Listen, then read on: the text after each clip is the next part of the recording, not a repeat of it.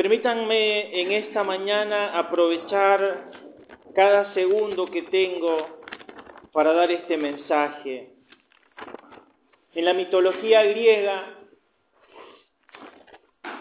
se mencionan cosas que son verdaderamente interesantes y una de esas cosas que solemos mencionar a veces sin tener una comprensión total son frases, como por ejemplo el talón de Aquiles. Hablar del talón de Aquiles señala por lo general un punto débil. Aquiles, el semidios, era un hombre, se creía indestructible, era fuerte. Al ser sumergido, todo su cuerpo, él había recibido una fortaleza sobrenatural. Pero claro, cuando lo sumergieron, lo sumergieron tomado del talón. Y ese talón que no entró en las aguas llegó a ser su punto de debilidad. De tal manera, cuando él es herido por una flecha en su talón, está entregado a morir. Así que normalmente se utiliza esta frase cuando hablamos es su talón de Aquiles. Cuando uno lee la escritura y se encuentra con el gigante Goliat, Goliat era impresionante. Tenía un gran escudo que un escudero de tamaño normal apenas podía moverlo. Tenía una gran lanza impresionante. Estaba bien pertrechado, tenía protección en las piernas, una coraza que cubría su pecho. Pero David con una pequeña piedra de arroyo encontró un punto débil, la frente. Y allí el gigante impresionante e invencible que atemorizaba a todo el ejército de Israel cayó y fue muerto. Le preguntaré, y espero que usted sepa la respuesta, porque si no la sabe usted tiene un gran problema. ¿Cuál es su talón de Aquiles? No, no me dé la respuesta en voz alta, le pido, por favor, no ahora. ¿Cuál es su talón de Aquiles? ¿Cuál es ese punto de debilidad donde usted sabe que le pueden entrar las flechas o las piedras? A veces justificamos nuestros talones de Aquiles. Decimos, bueno, es mi talón de Aquiles. Pero permítame decirle que teniendo el conocimiento del punto de debilidad que tenemos, eso es un paso adelante en la victoria, porque es el área que más debemos cuidar. Nuestros puntos de debilidad no deben ser una excusa para hacer lo malo, sino que deben ser un área doblemente cuidada, porque ya sabemos que esa área nos va a meter en problemas si es que no la protegemos bien. Yo les puedo asegurar que si Aquiles hubiese tenido la posibilidad de saber que su talón era su punto débil, aunque hubiese andado con el pecho descubierto, se hubiese cubierto muy bien los talones. Si Goliat hubiese sabido que ese día ese pastor iba a apuntar directo a su frente, hubiera llevado casco. Pero son esas áreas descuidadas las que normalmente nos cuestan la vida. Hoy vamos a ver el segundo mensaje de este gran juez, Sansón. Y hoy quiero hablarles de la debilidad de Sansón. Vamos a ver los capítulos 14 y 15 de jueces. Cada capítulo tiene 20 versículos. Así que veremos hoy 40 versículos, lo cual es muchísimo para un sermón. Pero les daré un alivio, los leeré solamente. He dividido este mensaje en dos partes. La primera de ellas nos va a mostrar la pasión de Sansón por las mujeres. La segunda parte nos mostrará la pasión de Sansón por la guerra. Hacia donde nos quedamos en el capítulo anterior, en el capítulo 13, la Biblia nos narraba el nacimiento sobrenatural de Sansón anunciado por el mismo Jesús y nos decía el versículo 25 de jueces 13 que el Espíritu de Jehová comenzó a manifestarse en él, en Sansón, en los campamentos de Dan, entre Sora y Estaol. Yo no sé cómo se empezó a manifestar el Espíritu de Dios en Sansón, pero era evidente que el Espíritu de Dios empezaba a revolotear en él y empezaba a hacer que él fuese un joven diferente, distinguido, completamente un hombre excepcional. Pero el capítulo 14 nos va a introducir en la debilidad de Sansón, primeramente mostrándonos un deseo por el pecado. Versículo 1 al 4 leo, según la versión Reina Valera 60, así.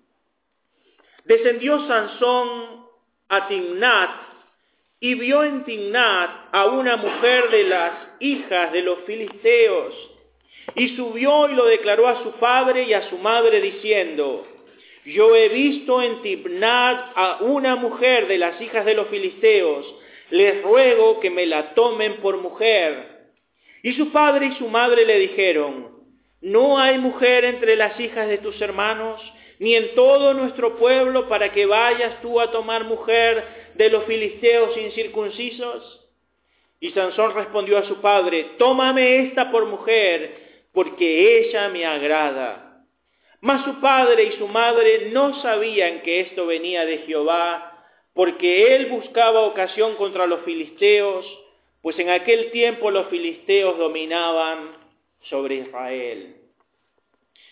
La Biblia no me dice a mí qué edad tenía Sansón, pero debo yo presumir, dado que era un hombre que prontamente se casaría, que Sansón tal vez, ya por su fortaleza y por su deseo de casarse, era un joven 18, 20, 25 años, estaba en la plenitud de su juventud.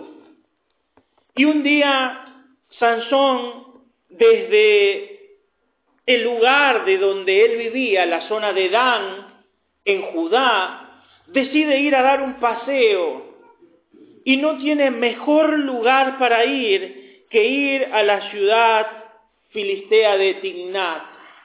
Cuando uno lee todos los, los, capítulos que hablan de la vida de Sansón, una y otra vez, se lo ve a Sansón yendo a la zona de Filistea. Lo vamos a ver más adelante yendo a Gaza a buscar a una prostituta. Lo vamos a ir más adelante en Sorek enamorándose de la mujer que fue su perdición, Dalila.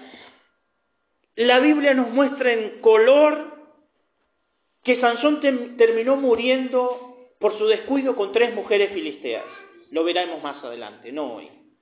Pero las mujeres eran la pasión de Sansón. Debo decir a este punto que Sansón era un hombre fuerte físicamente, consagrado espiritualmente desde el vientre de su madre, pero tenía un punto débil y ese punto débil era su pasión por las mujeres.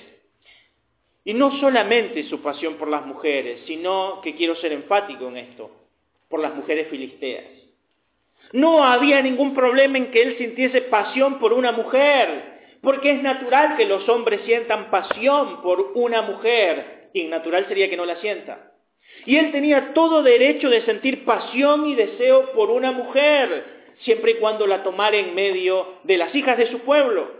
Él literalmente empieza a romper el mandamiento de Deuteronomio capítulo 7, versículo 3 al 5, donde el Señor dice, no darás a tus hijos a ellos y no tomarás de estas naciones a las hijas de ellos para que se casen con tus hijos porque los van a apartar del camino de mi ley. Está prohibido, había dicho Dios, que se casen con alguien que no es igual de creyente que ellos. No está bien. Pero Sansón decide darse este paseo por Tignat.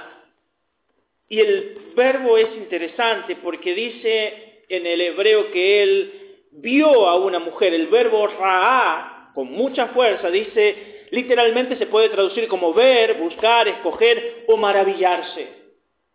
Él fue, después de ni siquiera tal vez ver a alguna mujer de entre las que le eran permitidas en su pueblo, fue a buscar a una mujer filistea. Repito, los filisteos dominaban a los hebreos y estaba prohibido la sola idea de pensar unirse en matrimonio con ellas. Pero él va busca, escoge y se maravilla de esto.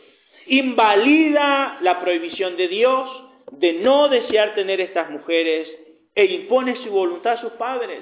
Porque primero empieza como un petitorio común a sus padres. He visto, narra él, versículo 2, a una mujer de las hijas de los filisteos, les ruego que me la tomen, les ruego que me la tomen por mujer. Sus padres le dicen, no hay mujer entre las hijas de tus hermanos, ni en todo nuestro pueblo, para que vayas a tomar mujer de los filisteos incircuncisos. Sansón, eres un nazareo, eres un hombre consagrado, y la ley de Moisés dice que no te puedes casar con una incircuncisa. No debes ni siquiera mirarlas. ¿Acaso no hay otras mujeres de la familia otras mujeres que sí te son lícitas y con las que tendrías la bendición de Dios para casarte, pero él no escucha a sus padres. Qué gran error cometemos los hijos y que al fin a veces entendemos cuando ya hemos metido la pata de no escuchar el consejo de nuestros padres. Por algo son nuestros padres, por algo son viejos, con respeto, ¿no? Y con experiencia, han vivido la vida y cuando un padre por lo general y una madre nos dicen no hagas esto, es porque saben que va a terminar mal. Pero Sansón no quiere escuchar a sus padres, sino que impone su voluntad. En el versículo 13 nos dice, y Sansón le respondió a su padre, tómame esta por mujer, porque ella me agrada. En el texto hebreo esto es un imperativo potente. Tómame esta, es mi decisión, es la que quiero, esta me gusta. No me importan las razones que ustedes me den de que no corresponde que esté con esta mujer. Esta me gusta. La decisión de Sansón es una decisión basada en lo sensual de lo que él había sentido. La había visto y le parecía atractiva, la había analizado y le agradaba y era lo único que le importaba, aun cuando esto fuera contra de la voluntad explícita de Dios y fuera en contra de la voluntad explícita de sus padres, él simplemente se dejó mover por sus sensaciones, ni emociones hay aquí, ¿eh? es todo físico, todo ha entrado por sus ojos. Nos encontramos en este versículo 4 con algo que parece un dilema, porque nos dice el pasaje que el padre y la madre de Sansón no sabían que esto venía de Jehová. Ahora, uno dirá, ¿cómo puede ser del Señor que Sansón desobedezca al Señor? Eso es un dilema. Con lo cual debemos hacer el ejercicio de interpretación aquí. No es que Dios estaba moviendo a Sansón al pecado, sino que Dios utilizaría la conducta pecaminosa de Sansón para llevar a cabo sus propósitos. Recordarán el pasaje de José, donde Dios no quería que sus hermanos lo vendan, Dios no quería que sus hermanos lo pongan en una cisterna, Dios no quería eso, pero necesitaba enviar a José a Egipto y utilizaría la conducta perversa de sus hermanos para que él llegue ahí. Dios muchas veces suele utilizar nuestros desvíos en el camino para su gloria. Pero les diré algo, cada vez que eso sucede, vamos a pagar un precio. No será fácil ir por el camino incorrecto y que Dios lo vuelva a torcer para que sea derecho, siempre tendrá consecuencias.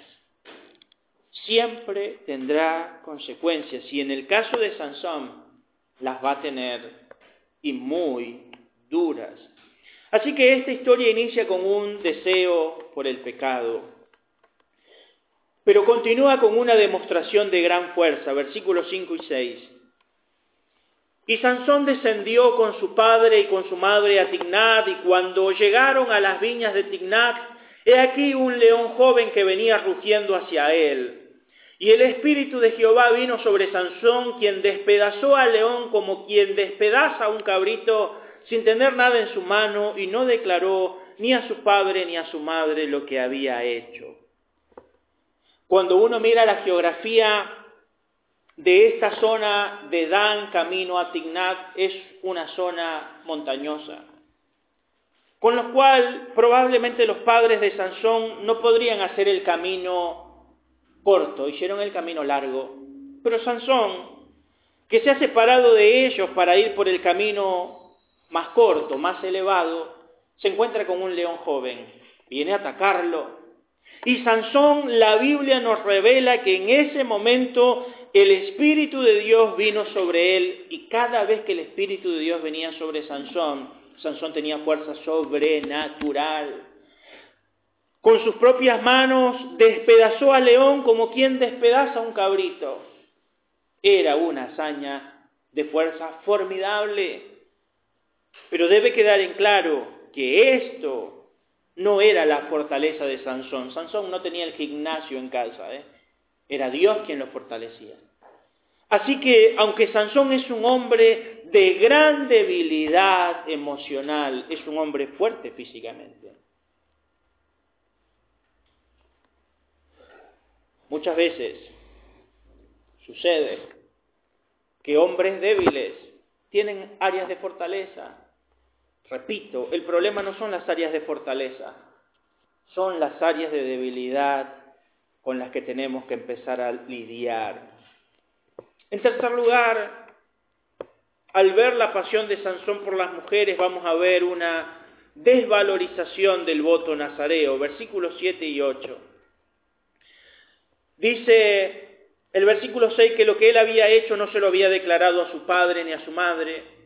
Descendió pues y habló a la mujer y ella agradó a Sansón. Y volviendo después de algunos días para tomarla, se apartó del camino para ver el cuerpo muerto del león. Y he aquí que el cuerpo, que en el cuerpo del león había un enjambre de abejas y un panal de miel. Y tomándolo en sus manos fue comiéndolo por el camino, y cuando alcanzó a su padre y a su madre les dio también a ellos que comiesen, mas no les descubrió que lo había tomado, eh, que había tomado aquella miel del cuerpo del león. Este pasaje es interesante. ¿Recuerdan en qué consistía el voto nazareo? Él no podía comer ninguna cosa que tuviese que ver con el fruto de la vid, pero lo otro, aparte de no cortarse el cabello, era que él no podía tener contacto con cosas muertas, porque eso invalidaba su voto. Y cuando uno hacía el voto de nazareato y se dejaba cortar el se dejaba crecer el cabello, si uno tenía contacto con un muerto, automáticamente el voto se cancelaba, uno tenía que raparse completamente el pelo, esperar el tiempo de la purificación y volver a empezar. A esta altura, repito, Sansón tenía 20, 25 años de cabellera. No se la rapa nunca. Lo que él hace lo hace en secreto. Él ha ido a tener contacto con un muerto adrede. Él ha ido a acercarse a este león que él sabe que ha matado y despedazado y tiene la curiosidad de ver qué será del cuerpo del león después de un par de semanas. Y al ir y seguramente después de que los carroñeros habían comido todo, unas abejas trabajadoras han puesto ahí su panal de miel. Sansón se acerca, no le tenía temor al león, quien ahora era un esqueleto, no le tenía temor a las abejas, toma la miel, la disfruta, la come, va y le da a su padre, a su madre, no les dice nada. Se dan cuenta que empieza a ver aquí una demostración constante de debilidad y de desprecio a las cosas de Dios. Él no quiere escuchar a sus padres cuando le dicen que no le convenía a esa mujer, no escuchó. Y ahora empieza a hacer cosas escondidas de sus padres. No quiere decirles que lo que él está haciendo está mal, así que se los oculta. Simplemente los hace partícipes a escondidas. Sus padres son víctimas de los secretos de Sansón. Porque recuerden que el padre y la madre habían sido parte de este cuidar de este nazareo. La madre de Sansón desde el vientre de Sansón nunca se había contaminado. Y ahora Sansón tira por tierra el voto nazareo, lo oculta, y se lo oculta a sus padres, quienes si hubiesen sabido de dónde procedía esta miel, no hubiesen participado con él. ¿Qué es lo que está haciendo él? Desvalorizando el voto. Sabía que había sido llamado a ser santo, pero no le importaba. No era un asunto de cuidado. Y esto, mis hermanos amados, es el mismo peligro que tenemos hoy. Todos nosotros hemos sido llamados a ser santos como aquel que nos llamó es santo. Pero si usted no valoriza la santidad, para usted será simplemente algo que está escrito, pero que no tiene ninguna aplicación a su vida. Permítame cerrar esta primer parte de la pasión de Sansón por las mujeres con la demostración de una debilidad ante la insistencia. Versículo 10. Vino pues a su padre, vino pues su padre donde estaba la mujer y Sansón hizo allí banquete, porque así solían hacer los jóvenes. Y aconteció que cuando ellos le vieron, tomaron treinta compañeros para que estuviesen con él, y Sansón les dijo, yo os, os pondré ahora un enigma, y si en los siete días del banquete me lo declaran y lo descifran, yo les daré treinta vestidos de lino y treinta vestidos de fiesta. Mas si no me lo podéis declarar, entonces ustedes me darán a mí los treinta vestidos de lino y los vestidos de fiesta. Y ellos respondieron, propon tu enigma y lo oiremos. Entonces les dijo, del devorador salió comida y del fuerte salió dulzura. Y ellos no pudieron declararle el enigma en tres días. Al séptimo día dijo, al séptimo día dijeron a la mujer de Sansón, induce a tu marido a que nos declare este enigma para que no te quememos a ti y a la casa de tu padre. ¿Nos habéis llamado aquí para despojarnos? Y lloró la mujer de Sansón en presencia de él y dijo, solamente me aborreces y no me amas, pues no me has declarado el enigma que propusiste a los hijos de mi pueblo. Y él respondió, he aquí ni a mi padre ni a mi madre lo he declarado y te lo habría de declarar a ti. Y ella lloró en presencia de él los siete días que ellos tuvieron banquete, más al séptimo día él se lo declaró porque le presionaba y ella lo declaró a los hijos de su pueblo. Se ha dado la boda y como era la costumbre, habría siete días de fiesta. Los filisteos no tienen problema de casarse con hebreos. El padre de la novia ha traído 30 compañeros de fiesta. Uno de ellos iba a ser el padrino de la boda, el consejero matrimonial, digamos, de Sansón. Y Sansón para divertirse en esta especie de despedida de soltero dice, tengo una adivinanza. Si ustedes la adivinan, yo les doy 30 vestidos de gala, ropa de fiesta para celebrar. Si no me lo declaran en siete días, ustedes me los pagan a mí. Ellos dijeron, vamos a divertirnos. ¿Quién no puede con una adivinanza? Pensaron, nos va a contar una de las muchas adivinanzas que hay. Pero eh, Sansón tiene esta que solamente él conoce.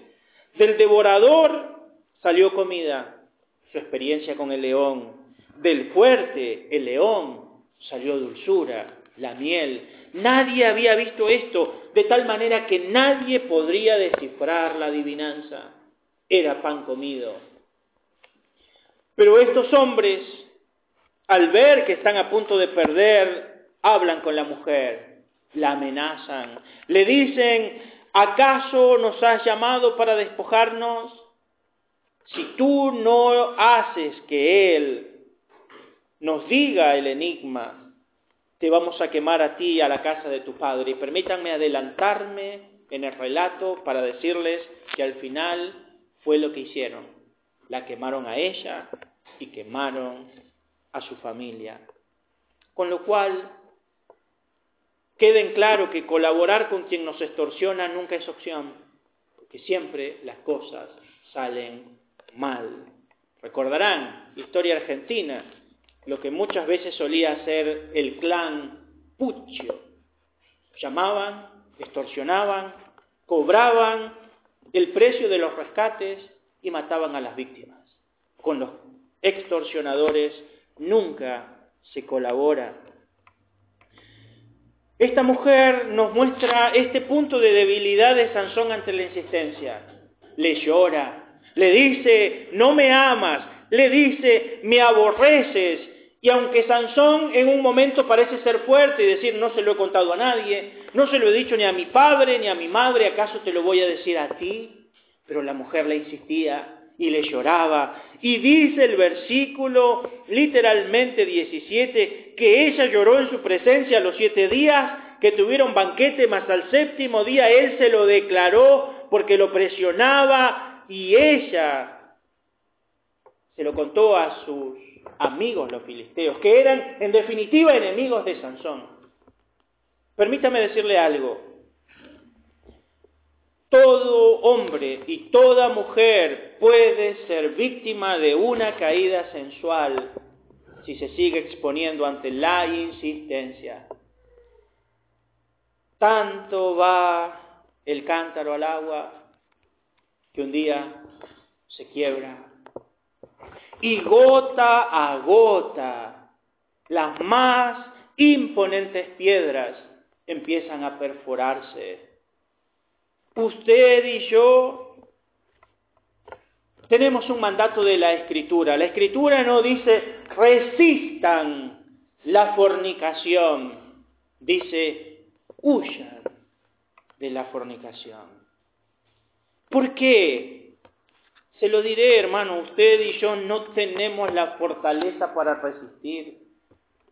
Lo más hábil que podemos hacer es huir. Hay un pasaje en Proverbios que yo leía el día miércoles aquí y que es menester volver a leer, Proverbios capítulo 7, versículo 7 dice, vi entre los simples, consideré entre los jóvenes a un joven falso, falto de entendimiento, el cual pasaba por la calle junto a la esquina e iba camino a la casa de ella. A la tarde del día, cuando ya oscurecía en la oscuridad y tinieblas de la noche, y he aquí, una mujer le sale al encuentro, con atavíos de ramera y astuta de corazón, alborotadora y rencillosa, sus pies no pueden estar en casa. Unas veces está en la calle, otras veces en las plazas, acechando por todas las esquinas. Se asió de él y le besó. Con semblante descarado le dijo, sacrificios de paz había prometido. Hoy he pagado mis votos, por tanto he salido a encontrarte buscando diligentemente tu rostro y te he hallado. He adornado mi cama con colchas, recamadas con cordoncillo de Egipto, he perfumado mi cámara con mirra, aloes y canela. Ven, embriaguémonos de amores hasta la mañana, alegrémonos en amores, porque el marido no está en su casa, se ha ido a un largo viaje. La bolsa de dinero llevó en su mano y el día señalado volverá a su casa. Escucha estas palabras. Versículo 21. Lo rindió, lo rindió con la suavidad de sus muchas palabras, lo obligó con la salamería de sus labios. A punto se marchó tras ella como va el buey al degolladero y como el necio a las prisiones para ser castigado, como el ave que se apresura a la red y no sabe que es contra su vida hasta que la saeta traspasa su corazón. Ahora pues, hijos, oídme y estad atento a las razones de mi boca. No se aparte tu corazón a sus caminos, no yerres en su vereda y subraya este versículo 26. Porque a muchos ha hecho caer heridos y aún los más fuertes han sido muertos por ella. Camino al Seol es su casa que conduce a las cámaras de la muerte. Tarde o temprano la insistencia hará que un hombre caiga. Tarde o temprano la insistencia hará que una mujer caiga. Lo mejor que puede hacer es sacar el oído, sacar la vista y correr el cuerpo. José lo sabía. José de Egipto lo sabía, la mujer de Potifar le insistía vez tras vez, acuéstate conmigo, acuéstate conmigo, preparó todo, vació la casa y lo llamó una tarde y le dijo, acuéstate conmigo y lo tomó de la ropa para intentar tener intimidad con él y José decidió salir huyendo desnudo, aunque le costó la prisión, porque sabía, sabía, él no se detiene a charlar con ella, sale huyendo. Porque el hombre más fuerte, según Proverbios, caerá. La mujer más fuerte, íntegra, caerá si se expone. Yo se los he comentado antes, una de las primeras cosas que viví como bombero en una de mis charlas fue ver a un comandante venir con un casco plenamente quemado. Dijo, muchachos, su traje es ignífugo, no se prende, no se quema, pero ojo, a la temperatura correcta y en el tiempo correcto de exposición se quema todo. Ustedes pueden tener la tranquilidad de entrar y cruzar el fuego con su traje, no se van a quemar, pero queden separados en el fuego, se van a prender fuego. Hermano, vamos a cruzar las llamas de la tentación, pero no se quede, se va a prender fuego, se va a quemar y esto Sansón lo va a vivir tres veces en su vida y le va a costar la vida. Su amor por las mujeres fue su desdicha. Su desprecio por el voto nazareo lo llevó al fracaso y su debilidad ante la insistencia fue su ruina. Anote esto porque todas las mujeres que vamos a ver más adelante, especialmente Dalila, fueron mujeres que insistieron a Sansón y lo engañaron por medio de la insistencia. En una ocasión contaba un pastor que había una mujer que tenía problemas con andar coqueteando con hermanos en la iglesia. Y ellos querían cuidar a esta mujer y querían cuidar a los hombres de ella. Un día la mujer se acerca a la oficina del pastor y le dice, que se quede tranquila, que iba a salir con uno de los hombres de la iglesia, pero iban a ir a un restaurante donde iba a haber mucha gente, así que había seguridad en números. El pastor la miró y con sabiduría le dijo, sé que hay seguridad en números, pero quiero decirle que hay mucha más seguridad en Éxodo. Pastor sabio, huya, escápese, salga.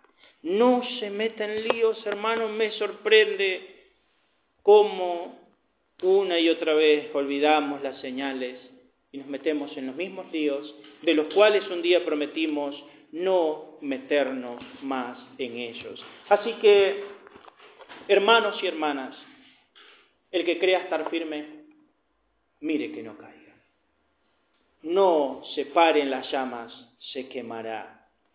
Veamos la segunda parte, y es la pasión de Sansón por la guerra. Permítame mostrarles en primer lugar la locura de Sansón en la guerra, versículo 18. Y al séptimo día, antes de que el sol se pusiese, los de la ciudad le dijeron, ¿qué cosa más dulce que la miel y qué cosa más fuerte que el león? Ah, le contaron la respuesta de la adivinanza. Entonces él les respondió, si no haraseis con mi, con mi novilla, nunca hubieses descubierto mi enigma. Ellos trajeron la respuesta, él se dio cuenta.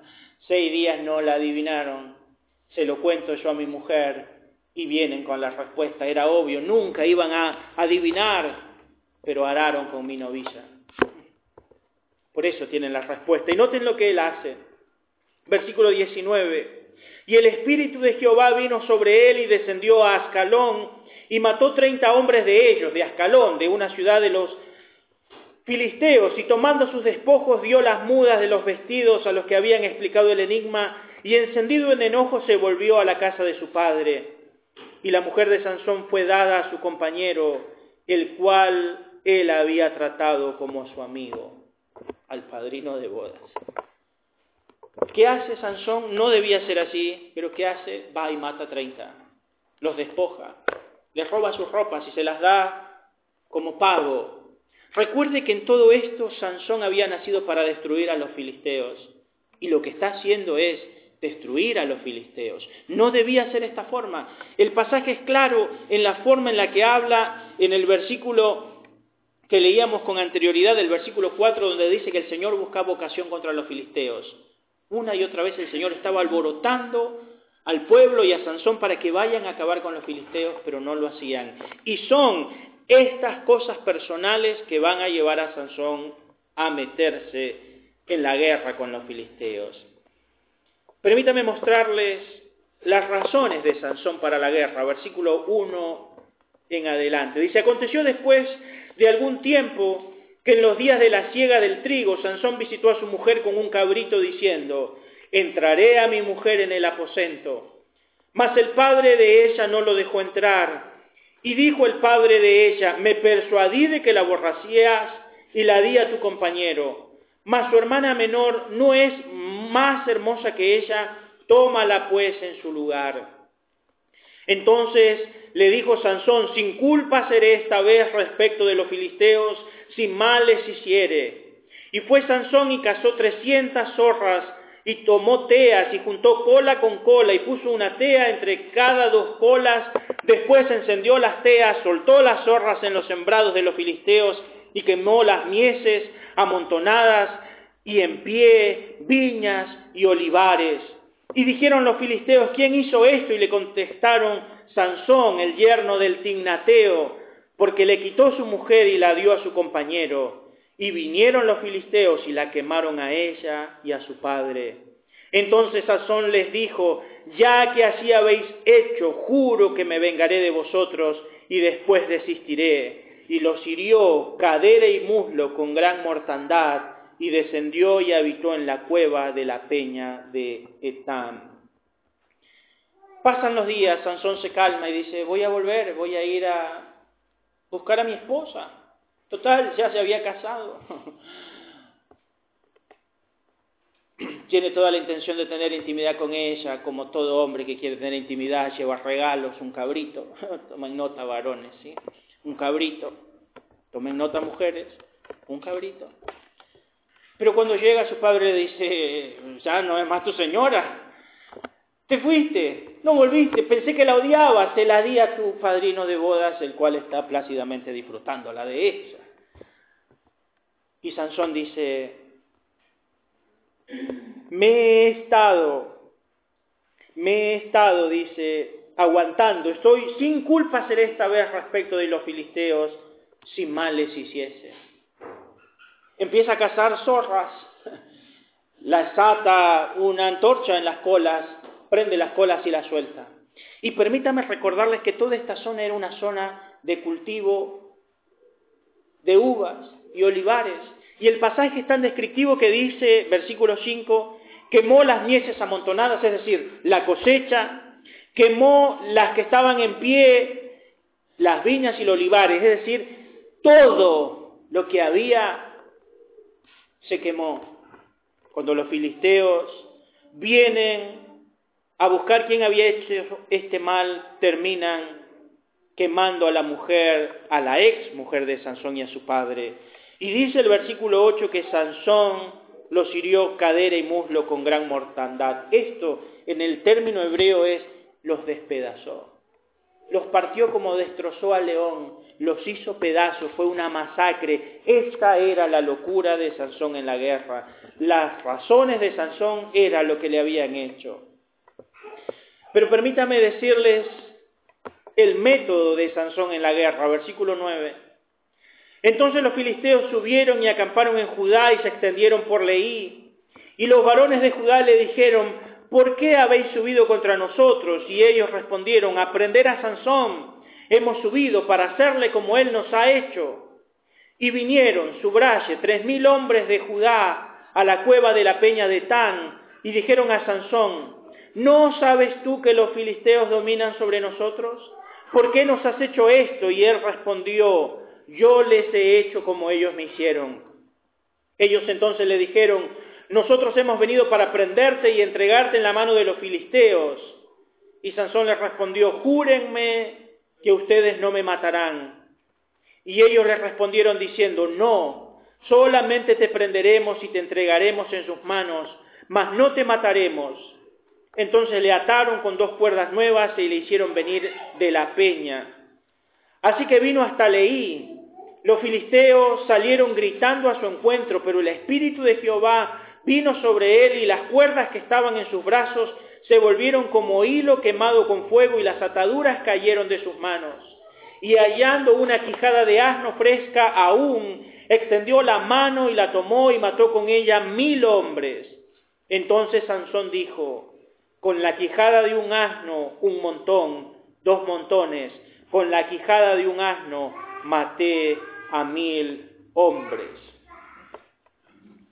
El método de Sansón en la guerra es sorprendente. Me imagino lo que debe haber sentido cuando tres mil hombres de su pueblo, en vez de venir a unirse con él para pelear contra los filisteos, vienen a entregarlo. Lo van y lo buscan y le dicen los filisteos dominan Sansón. Los filisteos dominan, así que hemos venido para entregarte. Mejor es que te entreguemos a ti, que nos hagan más guerra. Y Sansón les pide, no me maten, entréguenme. Sansón tiene un plan. Él necesita estar cerca de los filisteos para matar a los filisteos. Cuando lo entregan, los filisteos ven a este hombre que viene atado y dicen, se acabó nuestro enemigo. Pero el Espíritu de Dios nuevamente viene sobre Sansón. Las cuerdas se hacen pedazo como si fuesen hilo quemado. Sansón ve una quijada de un asno, la toma y mata a mil hombres. En el hebreo esta es una copla, literalmente tiene ritmo. Con una quijada de asno maté a mil un montón. Con una quijada de asno maté mil hombres. Ese es el método de Sansón en la guerra. Permítanme terminar este mensaje mostrándoles la confirmación de Sansón como juez, versículo 17 al 20. Y acabando de hablar, arrojó de su mano la quijada y llamó a aquel lugar Ramat Leí, que significa colina de la quijada. Y teniendo gran sed, clamó a Jehová y dijo, Tú me has dado esta grande salvación por mano de tu siervo, y moriré yo ahora de sed y caeré en mano de los incircuncisos. Entonces abrió Dios la cuenca que hay en Leí, y salió de allí agua, y él bebió y recobró su espíritu. Y se reanimó, por eso llamó el nombre de aquel lugar en Acoré, que significa la fuente del que clamó el cual está en Leí hasta hoy. Y juzgó Israel en los días de los filisteos 20 años. Noten que Sansón no le da gloria a Dios en su cántico. Los tres mil que han estado ahí tampoco dan gloria a Dios, ni cantan, ni le dan una copla a Sansón. Pero Sansón ha dicho, yo los maté. Yo maté a mil con una quijada de un asno, yo maté a un montón. Tan pronto pasa eso, Sansón se da cuenta que está agotado. Seguramente más filisteos van a venir a él a buscarlo y él no tiene agua. Se muere de sed. Y ora. Y esto es un dato no menor porque es la última vez que vamos a ver a Sansón orando hasta antes de la oración final que hará cuando muera entre las columnas del templo filisteo. De ahí en más no se menciona a Sansón orando. Y cuando un hombre deja de orar, nada bueno sucede. Cuando una mujer deja de orar, nada bueno pasa. Él ora y Dios escucha su oración y hace que brote agua y le da de beber, lo salva y lo confirma por 20 años. Fueron 20 buenos años de un juez que entendió que nadie iba a hacer nada contra los filisteos, que el pueblo tenía temor de los filisteos y que él, con la ayuda de Dios, con sus propias manos o con una quijada de asno, debía empezar a acabar con el enemigo. ¿Qué surge de nuestros corazones cuando escuchamos esto? Debiera surgir, hermano, el deseo de tomar una decisión. La decisión, primero, de que si Dios nos ha puesto un límite, ese límite debemos mantenerlo. Si Dios dijo, no cruces este límite, no lo cruce. Leí esta mañana una frase que decía así, se la comparto. Decía la frase, si tú no puedes ser feliz con la mujer que Dios te dio, ¿en serio crees que vas a ser feliz con la mujer que el diablo te ofrece? para pensar. Si tú no eres feliz con la mujer que Dios te dio, ¿en serio crees que vas a ser feliz con la mujer que el diablo te ofrece? Tres veces el diablo tuvo mujeres filisteas disponibles para Sansón. Todas ellas lo llevaron a la muerte. Su desobediencia lo llevó a la muerte. Sansón termina siendo al final lo veremos, si el Señor lo permite, en un par de sermones, un títere para divertir al enemigo ciego y entrega su vida antes de tiempo, creo yo, pudiendo haber sido un gran, gran hombre de Dios diferente. Tenía una debilidad, una debilidad sensual, las mujeres. Y tenía locura por la guerra. Era fuerte físicamente, pero era débil moralmente. Así que hermano, sus fortalezas, manéjelas como para que no lo metan en líos y sus debilidades, contrólelas de tal manera que no lo lleven a la muerte. No hay nadie aquí, repito, y me incluyo primero en la lista. No hay nadie aquí, hombre o mujer, que no tenga una debilidad. Dios la conoce, el enemigo la conoce. Dios le dará fuerza para que usted maneje su debilidad. El enemigo le pondrá cebo tras cebo para que usted patine en su debilidad. Quiero decirle algo final. Los filisteos más adelante van a entender que no pueden vencer a Sansón en una prueba de fuerza. Lo van a intentar atar una y otra vez, una y otra vez. No hay manera. Sansón es imposible de vencer en una prueba de fuerza. Es indomable. Pero ¿saben cómo lo vencieron? Lo vencieron en una prueba de debilidad. Lo vencieron poniendo a una mujer que le rapara la cabeza cómodamente acostado entre sus piernas. No lo vencieron con un ejército, lo vencieron con una mujer que conociendo su debilidad le quitó toda su fuerza que había recibido de Dios. Repito, algunos creen que el diablo está intentando atacarlos de muchas maneras, dejando que ustedes dejen de orar y dejen sus Biblias. Sí, lo hace muchas veces. Pero muchas veces el diablo simplemente nos da lo que tanto queremos. Eso que buscamos. Sansón andaba buscando mujeres filisteas y las halló y fueron su ruina. Permítame decirle, hermano y hermana, hermano y hermana, sin importar la edad que tenga, busque filisteas, busque filisteos. El Señor no aleja filisteos. Los dejará ahí y usted patinará como patinó Sansón. Lo mejor que puede hacer, que podemos hacer es huir de la debilidad, huir de la tentación. Que Dios nos ayude a vivir íntegra y santamente. Oramos, pedimos la bendición del Señor.